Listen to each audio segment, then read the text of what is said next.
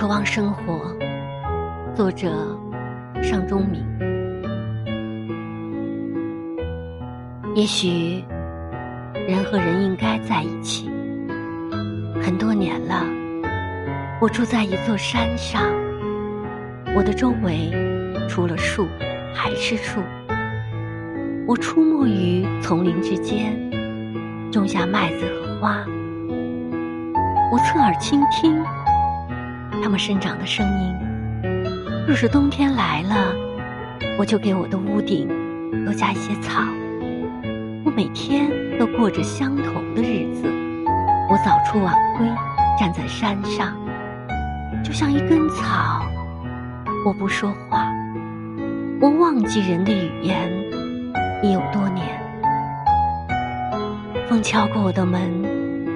我还没有动声，自己就进来了，这足以使我感动。